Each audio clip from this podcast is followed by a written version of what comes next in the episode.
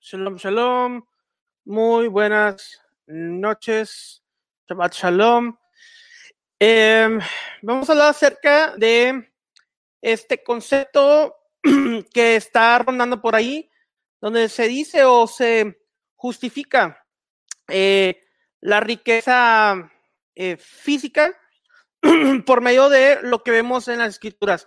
Una razón por la cual he tocado ese tema es porque vi un comentario eh, por ahí por redes sociales, el cual hablaba acerca de intent cómo intentar justificar los bienes materiales. Vamos a poner en su contexto, vamos a ver a través de del mismo evangelio, de la misma uh, y eh, en la Torah, que en realidad es lo que eh, el estatus en el cual nació, nació Yeshua. Entonces, eh, esto lo que denominé Yeshua pobre y rico a la luz de la Torah. Yeshua pobre y, o rico a la luz de la Torah. Entonces, ¿por qué es que las personas se enfocan tanto en querer eh, justificar una riqueza, una riqueza física? Esto lo vemos ya que, eh, obviamente, en el mundo cristiano existe lo que se conoce como el evangelio de la prosperidad. Y básicamente lo que el evangelio de la prosperidad es eh, querer enriquecerte físicamente de este mundo eh, para tu propio placer, básicamente. Y no voy a hablar mal de ningún pastor. Ya sabemos, hemos escuchado muchos casos de pastores que eh, piden que les donen, eh, que les diezmen o lo que sea, mil de dólares y los, y los clasifican a las personas. Eh, casos en los cuales se ha habido fraude, etcétera. Entonces vemos que este evangelio de la prosperidad eh, es muy es muy lucrativo para esos pastores y también, pues obviamente el ser humano nos, nos encanta que nos endulcen en oído, que nos digan cosas positivas. ¿A quién le gustan las malas noticias? Yo creo que son pocas las personas a las cuales les gustan las malas noticias. Entonces, que te digan, yo decreto que vas a ser millonario y que vas a tener un Ferrari y todo esto, pues las personas les encantan y van y diezman eh, hasta lo que no tienen para poder eh, recibir algo a cambio, incluso que no hacer como que un trueque, un trueque con el Eterno, algo que totalmente eh, es inconsistente con las escrituras. Entonces vamos a ver, vamos a ir directo a la, a la Torah. Vamos a ir a la Torah, el cual es el fundamento de todo. Entonces, obviamente aquí puse esta imagen, pobreza física de Yeshua. Vamos a hacer el contraste entre la pobreza física de Yeshua y la pobreza eh, espiritual y de qué habla Yeshua en, en, los Besodot, en los evangelios. Levíticos, Vaikra, lo haré grande. Vaikra 12 del 1 al 4. Y el Señor habló a Moisés diciendo, a los hijos de Israel y diles, cuando una mujer dé a luz y tenga varón, quedará impura por siete días, como en los días de su menstruación será impura. Al octavo día la carne del prepucio del niño será circuncidada. Aquí está el mandamiento del Milá de la circuncisión al octavo día del nacimiento. Versículo 4. Y ella permanecerá en la sangre de su purificación por 33 días. No tocará ninguna cosa consagrada ni entrará al santuario, o sea, al templo, hasta que los días de su purificación sean cumplidos. Entonces, aquí estamos hablando acerca de la impureza ritual, lo cual es muy diferente a la impureza moral. El estar impuro ritualmente no te hacía, no te convertía en una pe persona pecaminosa, es muy diferente a la impureza ritual a la impureza moral. De lo que está hablando eh, Levíticos 12 es de la impureza ritual debido al nacimiento de un varón específicamente, eh, específicamente en, en, los versos que estamos, que estamos viendo. Entonces, eh, vamos al verso 6 y 7 porque es cuando compla, continúa hablando eh, es- este, este capítulo, cuando se cumplen los días de su purificación por un hijo o por una hija, traerá al sacerdote a la entrada de la tienda de reunión un cordero de un año como de holocausto y un pichón o una tórtola como ofrenda por el pecado. Entonces él los ofrecerá delante de Hashem y hará expiación por ella y quedará impía del flujo de su sangre. Esta ley para la que dé a luz sea hijo o hija. Entonces, vemos aquí en el versículo, en el versículo 6, que dice que tiene que traer eh, donde, donde un, eh, un holocausto de un cordero de un año, ¿ok? Y un pichón o una tórtola como ofrenda por el pecado. Entonces vemos estas dos especificaciones eh, para ofrecer por la purificación del nacimiento de un, de un hijo. ¿Ok? Vamos a ver qué es lo que dice el siguiente verso, porque es muy importante. Dice el siguiente verso, el versículo 8, dice, pero si no le alcanzaran los recursos para ofrecer un cordero, entonces tomará dos tórtolas o dos pichones, uno para el holocausto y otro para la ofrenda del pecado. Y el sacerdote hará expiación por ella y quedará limpia, limpia de la impureza ritual.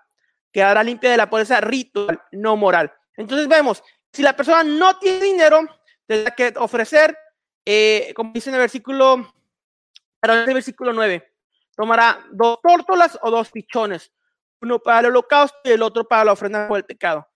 ¿Qué es lo que dice? Si no le alcanzaron los recursos, eso es muy importante. Si la persona no puede traer el cordero para el sacrificio, tiene que traer esas otras dos eh, cosas de, de, acuerdo a la Torah.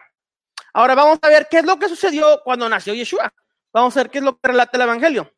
Lucas 20, eh, de 21 a 24 dice, cumplió los ocho días para circuncidar al niño.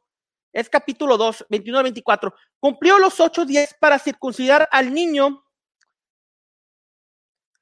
Le pusieron por nombre, y aquí lo puse eh, en hebreo, porque obviamente las Biblias cristianas va a decir Jesús, pero sabemos que le pusieron por nombre Yeshua, el cual había sido puesto por el ángel antes de que fuese concebido. Y cuando se cumplieron los días de la purificación de ellos, conforme a la ley de Moisés, eso es lo que acabamos de leer en Levíticos 12. ¿Qué es lo que dice?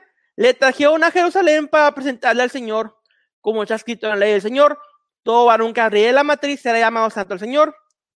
Y para ofrecer, conforme a lo que se dice en la ley del Señor, un par de tórtolas o dos palominos. Entonces, de acuerdo a la ofrenda que se menciona en Lucas capítulo 2, del 22 al eh, del 21 al 24, vemos que en la ofrenda la cual dio Miriam o María en español por, para la purificación ritual debido al nacimiento de Yeshua fue una ofrenda la cual da una persona a la cual no le alcanzaban eh, monetariamente ofrecer un cordero, como lo especifica Levíticos capítulo 12, versículo 9, como lo acabamos de leer. Entonces, por lo, por lo tanto, aquí simplemente por esto, por este verso que estamos viendo en el Evangelio, vemos que Yeshua no nació eh, con pudencia física, eh, con riquezas físicas, tal como lo mencionan estos predicadores de la prosperidad. Entonces aquí es, una, es algo muy, muy contundente y por eso es muy importante siempre irnos a la Torah. La Torah es el fundamento y la base de todo, de todo lo que, eh, de todo lo que leemos en el Brit Hadashah, en el Nuevo Testamento. Mateo 2, 22, 23. Creció en la provincia de Galilea. Vemos en Mateo 22, 23. Una zona subdesarrollada de Israel una zona con, eh, con pobreza eh, en Israel. Juan 1, 4, 46, Mateo 13, 55, Marcos 6, 3. Yeshua creció en el, lugar de un carpintero, lo colocó en una posición desventajosa frente a muchos de sus contemporáneos. No era una persona eh, adinerada, no como lo hacen querer creer ahí, que la carpintería era eh, la el trabajo mejor pagado, era todo lo contrario. Mateo 8:20, Yeshua le dijo, las horas tienen guaridas y las aves del cielo nidos, mas el Hijo del Hombre no tiene dónde recostar su cabeza. Durante su propio ministerio no tenía un hogar que pudiera llamar propio. Vemos entonces que Yeshua enseña humildad, habla acerca de pobreza eh, espiritual, pero también de riqueza, también de riqueza espiritual. ¿A qué voy con todo esto? Que uno, no es malo prosperar físicamente.